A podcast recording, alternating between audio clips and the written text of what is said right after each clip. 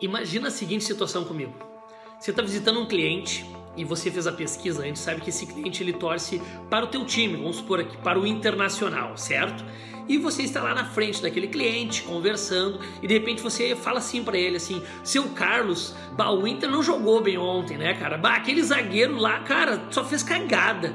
E ele vai olhar assim: "Bah, é verdade, cara, sim".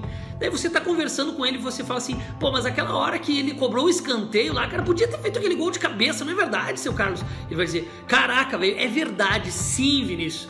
Daí depois você tá conversando com ele e fala assim, pô, seu Carlos, eu tava lendo aqui sobre a reforma tributária que vai ter no nosso país e, e as empresas que nem a sua, optante do Simples Nacional, vão ser muito beneficiadas com isso, com relação ao PIS e COFINS, a alíquota elevada.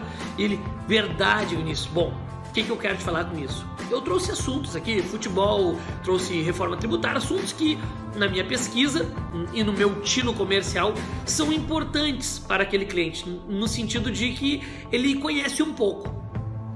E eu trouxe esses assuntos para estabelecer uma conexão, para fazer o rapport, para que de fato pudéssemos estar no mesmo estado. E eu quero que você observe eu fiz três perguntas sobre o zagueiro, depois sobre a cobrança de escanteio, depois sobre a reforma tributária.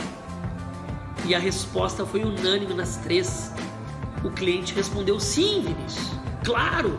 Depois ele respondeu sim, Vinícius. Ou seja, tem pesquisas que vão dizer que se você começa uma relação com o cliente fazendo perguntas com que ele responda sim já no início, ele vai estar familiarizado contigo naquela conversa naquele pitch, naquela narrativa de estar respondendo sim para você.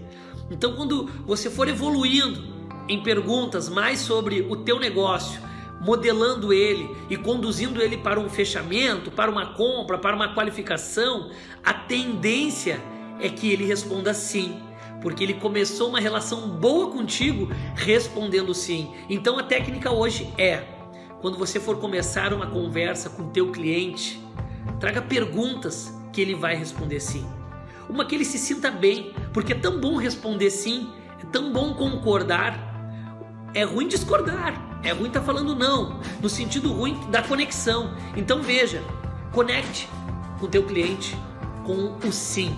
Faça perguntas que tenham sentido para ele e que tenham sentido para você também e que a resposta dele seja sim. Você pode ter certeza, ele vai se familiarizar com esse sim, neste início de três, quatro perguntas e no decorrer da conversa, você com a habilidade de vender, de persuadir ele, de conduzir ele, vai ouvir muito mais sim dos teus clientes, porque você começou fazendo perguntas que as respostas foram sim. Um forte abraço.